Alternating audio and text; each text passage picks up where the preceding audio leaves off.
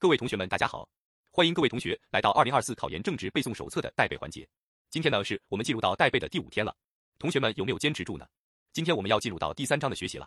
来，我们把书翻到第三十五页，进入到第三章人类社会及其发展规律。那这个章节呢，我们标注一下理论的对应啊。这一章都是围绕着唯物史观而展开的。标注一下唯物史观，应该很熟悉这个词汇啊。我们说唯物史观和剩余价值学说，这是马克思主义的两大发现。在唯物史观之前。所有的哲学家们都在历史的观点上坚持了唯心史观，所以只有我们是彻底的唯物主义。回温一个小的知识点啊，那下面呢，我们进入到第三章的详细学习。那唯物史观、唯心史观呢，是围绕着人类社会当中的物质范畴与意识范畴，它们二者的关系问题进行展开讨论的。那其中，人类社会当中的物质范畴，我们称之为社会存在；意识范畴称之为社会意识。所以，我们看到第一点，两种根本的对立历史观：唯物史观和唯心史观。其中，历史观的基本问题不就是？社会存在与社会意识的关系问题吗？很简单对应啊。如果是唯物史观的，应该是物质决定意识，所以是社会存在决定社会意识；而唯心史观的呢，应该意识决定物质，所以是社会意识决定社会存在。那其中呢，我们重点来学一下，到底什么叫社会存在，什么叫社会意识？我们可以把书直接翻到第三十六页，我们来对应一下下面的逻辑框架图。社会存在分为自然、地理环境、人口因素、物质生产方式，其中自然、地理环境、人口因素只起到影响因素。它们对社会发展起着加速或延缓的作用，并不起决定作用，而只有物质生产方式对于社会历史的发展起到决定性力量。那我们来对应一下逻辑图，上方的首先，其次最后，这都是有关于物质生产方式的正确表述。很多表述看似绝对，但却正确。我们要能够正确对应。首先，物质生产活动及生产方式是人类社会赖以存在和发展的基础，是人类其他一切活动的首要前提。也就意味着，人们想要进行社会政治活动啊，或者是科学文化活动啊。首先呢，得先进行物质生产活动，才能够继续进行，所以它是基础和首要前提。其次，物质生产活动及生产方式决定社会的结构性质和面貌，制约着人们的全部社会生活。对于两个词，决定着什么？制约着全部生活。最后，物质上活动及生产方式的变化发展，决定整个社会历史的变化发展，决定社会形态从低级向高级的更替和发展。这是第一个部分。什么叫做社会存在？下面呢，我们来学习一下什么叫社会意识啊？社会意识跟认识一样。认识呢分为两个阶段，感性认识和理性认识。那社会意识呢，分为两个层次，低层次的社会心理和高层次的社会意识形式。其中社会心理简单把握，比如说日常生活中人们的感知啊、情绪啊、情感啊、心态啊、社会风俗习惯啊，这都是低层次的社会心理。那我们重点来对应一下高层次的社会意识形式。其中社会意识形式又分为了两个内容，社会意识形态和非意识形态。二者的划分呢也很简单，就看是否具有阶级性就可以了。具有阶级性的称之为社会意识形态，比如说政治法律思想、道德艺术、宗教哲学。以哲学为例子啊，那我们学习的马克思主义哲学具不具有激进性啊？当然了，是以无产阶级的立场而产出的一个相应内容，所以可以体现出来，这些内容是具有激进性的，称之为意识形态。而那些不具有节制性的，比如说语言学、形式逻辑、自然科学、物理啊、生物化学呀，这都未体现出阶级性，所以称之为非意识形态。好，这关于社会存在与社会意识的内容问题。下面呢，我们来看一下点播。那随着科学技术的不断发展，也导致自然环境遭到了严重的破坏。所以，我们来看一下黑体字部分，实际上是人与自然关系严重失衡的状态。那在这样的状态下，马克思主义表达了他相应的立场。我们来对应一下黑体字后面部分的一个正确表述啊。马克思认为，应当合理的调节人与自然的物质变换，在最无愧于最合适人类本性的条件下进行这种物质变换。看到这样的选项，要知道正确选项。同时呢，我们要明确一下我们的一个正确立场。来对应一下最后一句话黑体字部分，我们要坚持绿水青山就是金山银山的理念，我们要尊重自然，顺应自然，保护自然，实现人与自然的和谐共生。那第四点呢，我们来对应一下社会存在与社会意识的辩证关系问题。那很明显，我们是唯物史观的，所以应该是社会存在决定社会意识。那其中括号一，我们来标注一句重点话术啊，在最后一行，随着社会存在的发展，社会意识也相应的或早或晚的发生变化，所以就意味着。有时社会意识会超前于社会存在，有时会落后于社会存在，但是不能说社会意识总是超前，总是落后，这样表述是错误的。好，这是第一点。那第二点呢？社会意识依赖于社会存在，又具有相对独立性，也就说不是完全一致的。所以，我们来对应几个关键词啊。说第一点，社会意识具有不完全同步性和不平衡性，还是在说有的时候会超前，有的时候会落后的问题啊。那第二点叫做社会意识的内部，各种形式之间存在相互影响，又各自具有历史继承性。也就意味着，意识与意识之间不可以起到决定作用，只可以起到影响作用。第三点，社会意识对社会存在具有能动的反作用，把这句话标注出来啊。什么叫能动反作用呢？我们可以直接对应一下点播的括号一。那反作用主要指的是，有的时候是先进的社会意识，有的时候可能是落后的社会意识，所以作用是双重的。先进的社会意识起到一个积极作用，而落后的呢，起到一个消极作用就可以了。那其中我们再对应一道单选题啊，叫做社会意识对社会存在具有能动的反作用，这是社会意识具有相对独立性的突出表现。对应一个单选题，说是突出表现，也可以说是最突出表现，也对应的是反作用问题，就 OK 了。这是我们第一点的重点部分。下面我们进入到第二点啊，社会基本矛盾运动及其规律。我们说人类社会永远都在发展，那同时呢，我们给大家讲过。矛盾是事物发展的根本动力，所以为什么人类社会在不断的发展呢？也是由于矛盾起到的一个根本动力问题。那其中我们来讲解一下社会基本矛盾有什么。我们来对应一下，一共两对矛盾：生产力与生产关系，经济基础与上层建筑。这是人类社会的基本矛盾。首先呢，我们学习下第一组矛盾：生产力与生产关系的矛盾运动及其规律。我们分别要掌握一下什么叫生产力，什么叫生产关系以及二者的关系问题。其中第一个括号一，生产力。指的是具有客观现实性和社会历史性，是人类社会生活和全部历史的物质基础。那生产力呢？我们重点把握两个维度啊，生产力的三个基本要素和一个重要因素。那你想一下，生产的过程有哪些内容呢？比如第一个，先有一个人在这辛勤的劳动；第二呢，这个人在运用一定的劳动工具进行生产，最终生产出一个产物。所以对应出生产力的三个基本要素，第一个劳动资料及劳动手段，其中劳动资料当中最重要的，画起来是生产工具。第二个呢，就是我们生产所作用的对象，所以对应的是劳动对象。那最后一个谁在生产呢？劳动者在生产。我们标注一下，劳动者是三大因素当中最活跃的因素。那其中第一点和第二点，也就是劳动资料加劳动对象，我们标注一下等同于生产资料。其中呢，我们重点来对应一下点播内容啊。刚才我们说，劳动资料当中最重要的是生产工具。那关于生产工具对应出两大定性，我们来掌握一个单选题：生产工具是生产力发展水平的客观尺度，也就意味着，你凭什么说？生产力发展是极其旺盛的一个状态呢，通过生产工具得以体现。第二个生产工具是区分社会经济时代的客观依据，或者是物质标志。比如说，在很久以前，我们运用铁犁牛耕啊这样的一种生产工具是不体现出来，我们处于一种落后的农业时代。那后来呢，我们开始出现了蒸汽膜的应用，通过这样的生产工具，是不是区分出来了？我们进入到了工业的经济时代。再比如现在呢，我们用计算机、互联网这样的生产工具得以生产。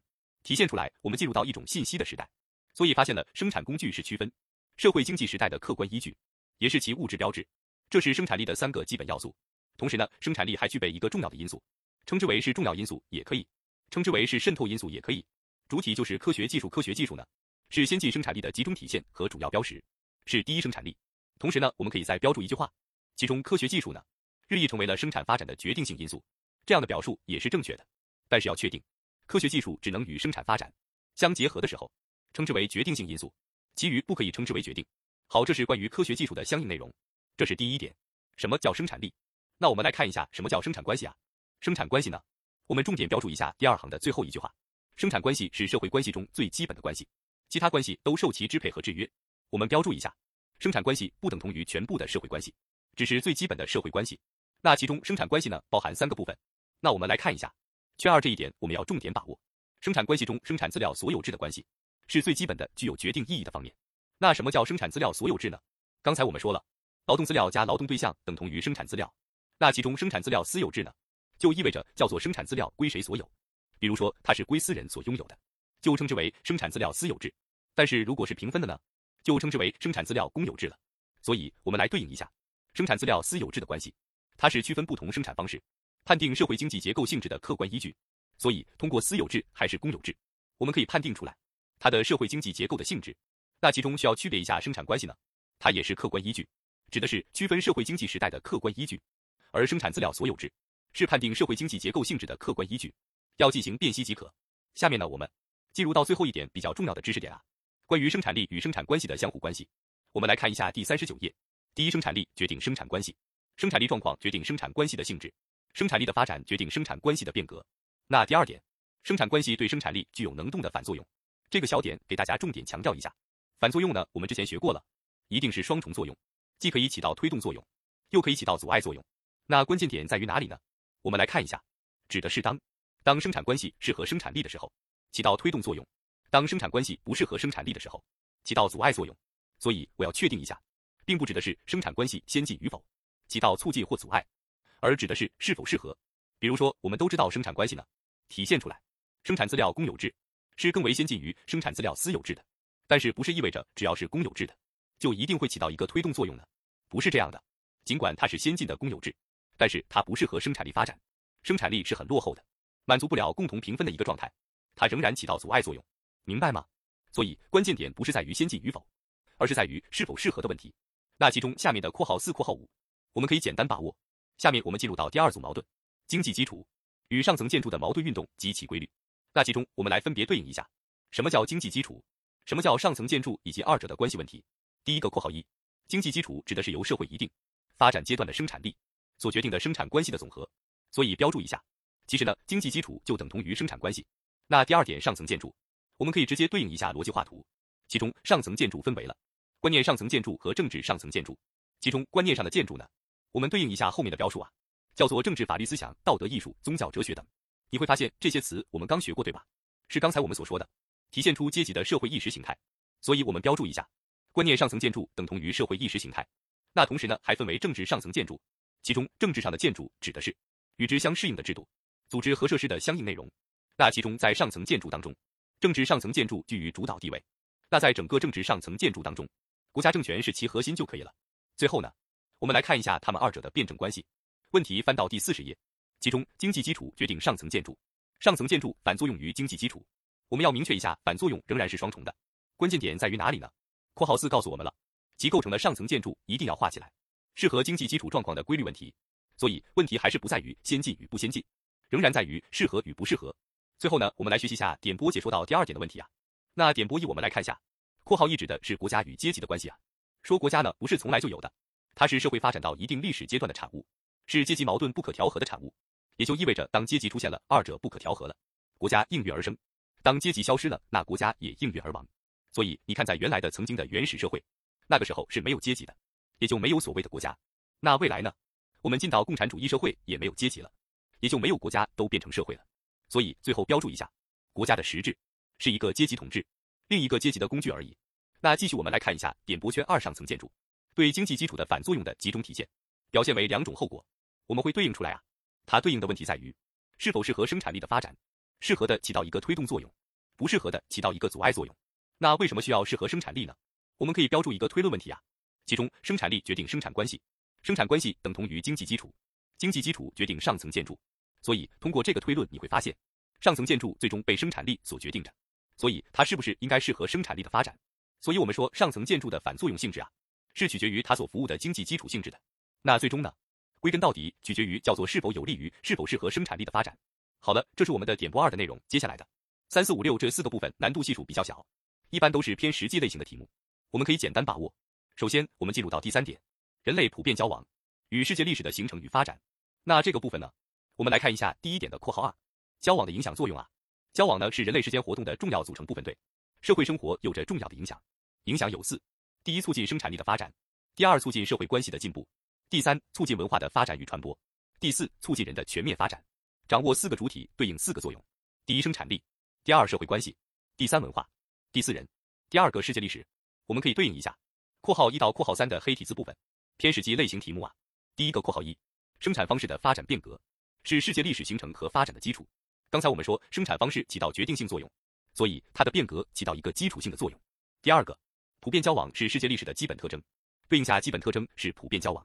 括号三世界历史的形成与发展，为共产主义的实现提供了条件和路径。下面呢，我们进入到第四点，社会进步与社会形态更替。其中这个部分第一点啊，社会进步与人的发展，我们可以简单把握，只要知道什么是社会进步，以及人的发展的三个阶段就可以了。下面我们重点放在社会形态。中题的一般规律及其特殊形式啊，那了解这个知识点之前呢，我们得先知道到底什么叫社会形态。我们把书翻到第四十二页来看一下，圈移社会形态的定性是同生产力发展到一定阶段相适应的经济基础与上层建筑的统一体。这个词汇已经很熟悉了，这是我们第二对社会基本矛盾，对吧？所以它们二者加注在一起，形成了社会形态。那其中它们的定性来对应一下：经济基础是社会的骨骼系统，上层建筑是社会的血肉系统。那先有骨骼，我们再填充相应的血肉啊。这样就极易能够对应清楚。那了解了什么叫社会形态之后呢？我们来看一下社会形态发展的规律啊。那括号二这个部分，社会形态的更替是统一性和多样性的结合。统一性呢，主要指的是从纵向来看啊，社会形态的运动应该是五种社会形态依次更替的。哪五种呢？原始社会到奴隶社会到封建社会，到资本主义社会，最后到共产主义社会。那当然，我们的社会主义社会就是共产主义社会的一个前身啊，应该是依次更替的，体现出同一性。那第二个是从横向去体现的，横向去体现，体现出多样性，主要指的是有些国家呢，在发展中超越一个甚至几个形态，而跨越式的向前发展。那接下来社会形态的发展，还有一大的规律，就是我们的括号三，社会形态更替中的必然性和选择性。那必然性呢，主要指的社会形态的更替，这是一种确定不移的趋势，一定会发展的，体现出必然性。而选择性呢，主要指的是，我们可以看一下三层含义啊。第一点，为其提供了选择的基础范围和可能性；第二点，也体现了主观能动性和客观规律性的相统一；第三点，归根到底是人民群众的选择，也就意味着具体到底应该往哪走是由谁决定的，由人民群众决定的。就像是我们中国特色主义道路，不是一个人去决定的，而是广大人民群众自己的选择。下面我们进入到第五点，文明及其多样性。这个考点呢是新大纲新增内容，所以我们来对应一下。首先要明确我们中国的文明发展情况。来看一下第一点的括号三，中国特色社会主义创造人类文明新形态，这一形态传承了中华文明基因，并吸纳了世界文明的有益成果，具有新的文明性质和特征，对整个人类的文明未来发展具有引领作用。那第二个呢？我们中国一直以来。都是尊重文明多样性的，所以我明确一下我们的立场性问题。我们看一下第二点的括号二，尊重和保护文明多样性。文明没有高低优劣之分，我们应该在文明层面做到交流互鉴和共存。所以对应出三个小考点，我们应该以文明交流超越文明隔阂，文明互鉴超越文明冲突，文明共存超越文明优越，从而共同绘就人类文明美好画卷。对应三关键词文明，我们要做到交流互鉴和共存。下面呢，我们进入到第六点，社会历史发展的动力问题。一会呢会给大家阐述很多关于根本动力啊、直接动力啊、最高形式啊这样的表述，我们要能够区别开来啊。那首先第一个，我们来标注一下，社会基本矛盾是社会发展的根本动力，标注一下根本。刚才我们说到了生产力与生产关系，经济基础与上层建筑组成了两对基本矛盾，那其中标注几个细节啊，关键词对应即可。生产力是社会基本矛盾当中最基本的动力因素，是人类发展和进步最终的决定力量。那第二个这两组基本矛盾当中呢，生产力与生产关系起到一个决定作用。所以，他们二者决定着社会中其他矛盾的存在和发展。最后，社会基本矛盾还从根本上影响和促进社会形态的变化和发展。下面呢，我们进入到第二点，社会发展的其他动力。我们来进行关键词对应。括号一阶级斗争是接近社会发展的直接动力。括号二革命是阶级斗争的最高形式，对社会发展起到巨大作用。括号三改革是推动社会发展的重要动力。括号四科学技术是推动社会文明进步的重要力量，是推动经济和社会发展的强大杠杆。括号五文化是推动社会发展的重要力量。那其中呢，给大家重点对应一下第四点，科学技术。那科学技术呢，它是一把双刃剑啊，有好的一方面可以造福于人类，同时问题也越发突出，所以我们一定要用好这把双刃剑。我们来对应一下点播的部分，我们应该正确的认识和运用科学技术，首要的就是要有合理的社会制度保障科学技术的正确运用。所以标注一下首要要干嘛，并且我们要始终坚持使科学技术为人类健康发展服务，让科技为人类而造福，要尽可能发挥它好的一面。而规避它出现问题的一面。下面呢，我们进入到唯物史观的最后一个考点，也是非常重要的一个考点啊。我们的第七点，人民群众在历史发展中的作用问题。这个考点呢，我们先明确一个立场性问题啊。唯物史观是认为人民群众创造历史的，所以是群众史观；而唯心史观呢，则宣扬少数英雄人物创造历史，是英雄史观。我们来看一下第一点，唯物史观考察历史创造者问题的原则。那原则呢，重点围绕着两个主体啊，就是人和社会而展开的。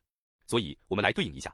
括号一是立足于现实的人来把握的，括号二是立足于整个社会历史而把握的，括号三是从社会历史发展必然性入手的，括号四是人与历史的关系的三个层次进行把握的。所以，总之不断的围绕着人和历史而展开。那其中给大家重点强调一下关于人的一个表述啊，我们来对应一下点播内容。点播内容最后一点，人的本质对应三关键词是具体的、是变化的、是发展的。那与之相违背的表述都是错误的表述。好，这是我们的第一点。我们说现实的人组成了人民群众。但并不是所有人都可以称之为人民群众的，所以我们来看一下第二点，对于人民群众的定性啊。二、人民群众在创造历史过程中的决定作用，从质上来看，指的是一切对社会历史发展起到推动作用的人们。第二点，从量来看是绝大多数，其中最稳定的主体是始终从事物质资料生产的劳动群众。那其中呢，大家对应一下点播内容啊。我们要知道，人民群众这个词汇是一个历史范畴，也就意味着它是一个不断变化的过程。其中呢，在一定的历史时期，包含某些剥削阶级。所以，如果一旦说在任何时期，人民群众都不包含剥削阶级，这就是错误的选项了。比如说，给大家举个例子，比如说我们的国民革命时期呀，比如说新中国成立时期呀，民族自然阶级，他们就是不是阶级啊？但是他也在推动我们的中国在发展，与我们党进行合作，所以他们也属于人民群众的一个部分。那人民群众是如何起到决定作用的呢？我们来通过括号二来对应一下：人民群众是社会物质财富的创造者，是社会精神财富的创造者，是社会变革的决定力量。是谁让我们中国进入到社会主义社会呢？不就是广大人民群众的伟大力量吗？好，这是我们的第二点。那第三点呢？我们要知道，人民群众虽然如此重要，但他也不是为所欲为的，他也是要受到一定社会历史条件的制约的。下面我们来看下第三点，个人的历史作用。我们直接对应四十七页框架图的部分。个人的作用呢？有的人作用大，有的人作用小。作用小的人称之为普通个人，比如说你我。但我希望我的同学们，有朝一日你们可以称之为杰出人物啊。那那些作用很大的呢？我们称之为历史人物。但明确一下。并不是所有的历史人物都是好的，那些起到推动作用的人们，我们称之为杰出人物；起到阻碍作用的人们，称之为反动人物啊。这是第三点。那第四点，群众阶级政党领袖，我们可以对应一下他们的关系即可。我想给大家重点说一下，关于点播的部分啊，常常会出现干扰选项，我们来标注一下。圈二人们自己可以创造自己的历史，这样表述是正确的。比如说，我们每个同学在认真学习，是不是都在创造自己的光辉伟业，对吧？但是呢，不能称之为什么呢？不能称之为人人创造历史。因为我们说人人，不是每个人都是人民群众啊，只有那些起到推动作用的人们，才能够称之为人民群众，好吧？所以人人创造历史是不对的。那第三点你要知道，只有人民群众可以决定和改变历史的总方向、总进程。所以，就算这个杰出人物、历史人物再怎么发挥重大作用，他们也都要受到社会发展的客观规律的制约，而不能决定和改变历史发展的总进程和总方向。好，这是我们全部关于第三章的重点部分了，内容比较多，时间比较长，希望同学们可以有耐心的好好学习我们的知识点。